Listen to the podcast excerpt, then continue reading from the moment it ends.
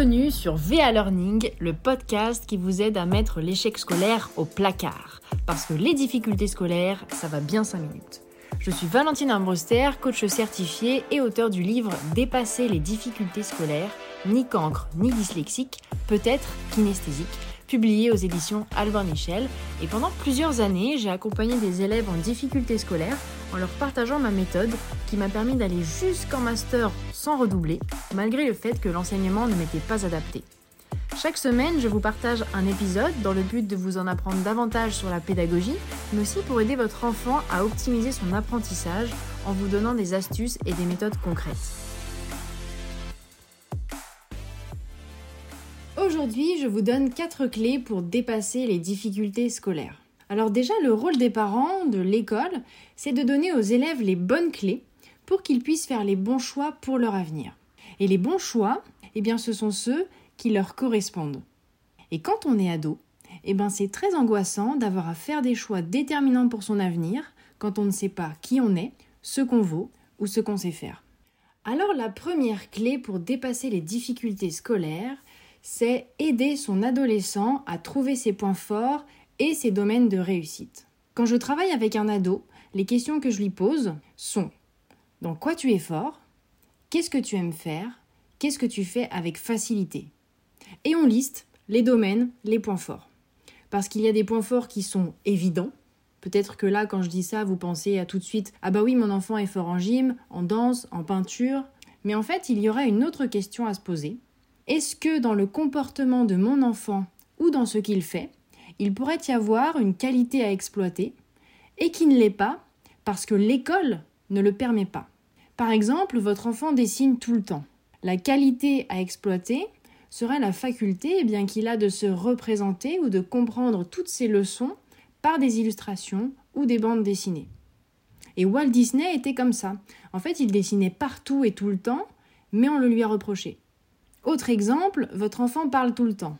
Son point fort derrière cette attitude pourrait être la capacité à bien communiquer, à échanger, à partager, et il sera sans doute très bon dans des exposés, pour argumenter, dans des enquêtes ou alors dans les travaux de groupe. Donc il y a plusieurs avantages à trouver ces points forts. Tout d'abord, eh bien parce qu'on a tous besoin d'avoir des références de victoire.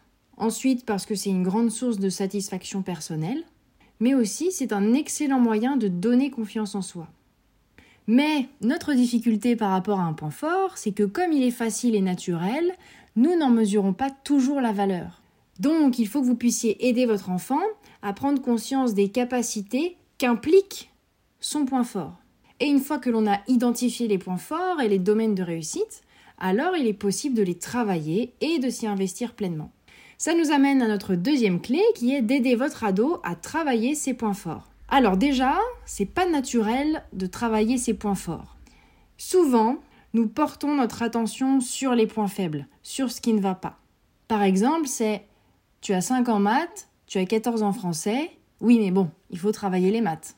Sauf que, dans une société, on a plus besoin d'experts que de gens moyens partout. On recherche des experts dans une société. Et puis le fait de travailler ses points forts, eh ben, ça permet d'obtenir tout simplement des meilleures notes. Tout au long de ma scolarité, j'ai utilisé cette clé en continuant de travailler mes points forts, comme le sport par exemple, mais j'ai aussi continué de développer ma créativité par le dessin, l'écriture, le théâtre. Par exemple en français, je pouvais avoir 16 sur 20 à l'oral. Et donc cette clé m'aidait à grappiller des points pour passer dans la classe supérieure à la fin de chaque année scolaire, mais aussi pour obtenir mon bac à la fin du lycée et ça m'a permis de ne jamais redoubler. Travailler ses points forts, ça permet également de créer et de développer des méthodes de travail personnalisées.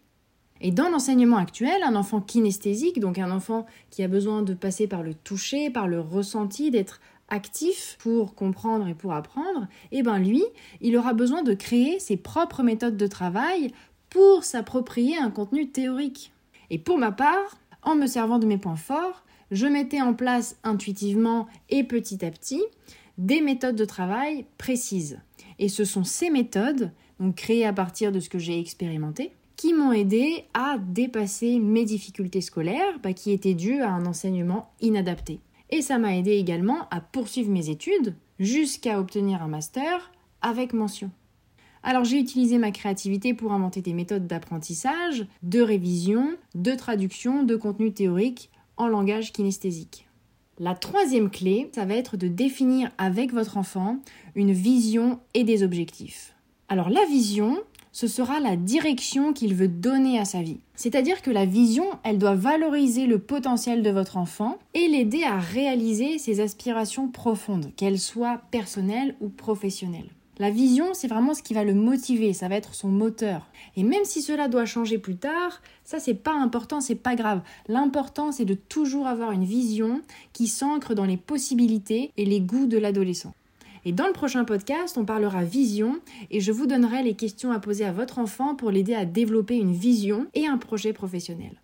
Quatrième clé, soutenir et aimer inconditionnellement son enfant. Pourquoi? Eh bien parce que l'amour inconditionnel que vous portez à votre enfant passe en priorité sur toutes les meilleures méthodes pédagogiques. Je pourrais vous donner les meilleures clés, les meilleurs outils. S'il n'y a pas cet amour inconditionnel, ça ne marche pas. Et l'amour inconditionnel, c'est quoi? C'est je t'aime du même amour que tu es 0 ou 20 sur 20. Et quand vous manifestez cet amour à votre enfant, en fait, vous dissociez ce qu'il est de ce qu'il fait. Il comprend que votre amour pour lui ne dépend pas des circonstances ni de ses résultats. Et ne vous dites pas non mais de toute façon il sait que je l'aime. Assurez-vous qu'il le voit, donc avec le sens visuel, vous pouvez lui écrire. Assurez-vous qu'il l'entende du point de vue auditif par des mots que vous lui direz et qu'il le sente, donc de manière kinesthésique, par des actes, des câlins ou des petites attentions. Et pourquoi je vous parle de ça? Eh bien parce que je me souviens que j'étais intervenue dans le cadre d'un stage de révision donc pour des élèves de troisième. Et comme ils devaient faire des choix de filière, j'ai travaillé avec eux au niveau de l'orientation. Donc on a fait des jeux pour chercher les capacités de chacun. Et il y a une adolescente qui est venue vers moi et elle, sa feuille était vide. Et je lui ai demandé mais pourquoi elle n'avait rien écrit? Je lui ai dit mais qu'est-ce qui s'est passé? Et elle m'a dit mais moi on m'a jamais dit que j'avais des capacités. On m'a toujours dit que je savais rien faire, que j'étais bonne à rien. Et en fait, c'est terrible de se dire que quand on est censé écrire des choses belles sur soi, sur ses capacités, eh ben on n'a rien à dire ou on n'a rien à écrire et notre feuille est vide. Alors s'il vous est arrivé un jour alors que vous étiez énervé et vous avez dit non mais t'arriveras jamais à rien ou regarde ta sœur, elle au moins elle y arrive, eh ben il n'est jamais trop tard. Alors c'est pas facile, mais vous pouvez aller trouver votre enfant et lui demander pardon. Vous pouvez lui dire ben écoute, voilà, je reconnais que j'ai eu tort quand je t'ai dit que tu me décevais, ou quand je voyais plutôt les mauvaises notes que les bonnes, ou quand je t'ai comparé à ton frère ou à ta sœur, ou même quand j'ai dit que tu étais nul, eh bien pour ça je te demande pardon. Et à partir de maintenant, je vais essayer de changer. Parce que votre amour inconditionnel, c'est la meilleure fondation pour bâtir. Et pourquoi je vous dis ça? Parce que valoriser un enfant, c'est l'aider à se construire.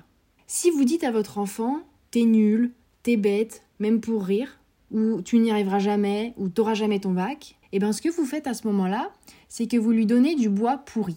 Et à son âge, il est en train de bâtir qui il est, il bâtit sa future vie d'adulte, et vous, vous êtes les personnes les plus essentielles pour lui. Donc il va prendre ce que vous lui donnez, que ce soit bon ou mauvais. Mais ces paroles négatives, humiliantes, eh bien c'est du bois pourri, mais comme il va le prendre quand même, et chercher à bâtir avec. Qu'est-ce qui se passe quand nos fondations sont bâties sur du bois pourri? Eh bien, ça casse et ça fait de gros dégâts. Mais si vous le valorisez par des paroles positives, encourageantes, si vous témoignez de l'amour à votre enfant, si vous l'aidez à prendre conscience de ses capacités et de ses talents pour qu'il déploie son potentiel, eh bien vous lui donnez du bois sain et il aura des fondations solides quoi qu'il fasse plus tard. Donc moi, en appliquant toutes ces clés, j'ai identifié mes points forts, je les ai travaillés. J'ai développé mes capacités en faisant ce que j'aimais, du théâtre, écrire, dessiner. Je ne savais pas précisément ce que je voulais faire de ma vie, mais euh, mes parents m'ont donné beaucoup d'amour et ils m'ont aidé à discerner ce qui était important pour moi. Je voulais pouvoir aider des personnes, donc ça m'a amené à me former au coaching. J'ai perfectionné les méthodes que j'utilisais à l'école et qui m'ont permis de réussir. J'ai développé des outils pour donner aux autres eh bien, tout ce qui m'a manqué à l'école. Et quatre ans après avoir obtenu mon master, eh ben, j'ai publié un livre avec mes propres illustrations et dans lequel je partage ce que j'ai découvert pour donner aux enfants en difficulté scolaire des clés pour réussir. Et ce sont ces clés que je voulais vous donner aujourd'hui. Alors pour retrouver mon livre, le lien est dans la description. Et si vous avez apprécié ce podcast, n'hésitez pas à mettre des commentaires et des petites étoiles. Je vous retrouve dès la semaine prochaine pour un nouvel épisode. Prenez soin de vous.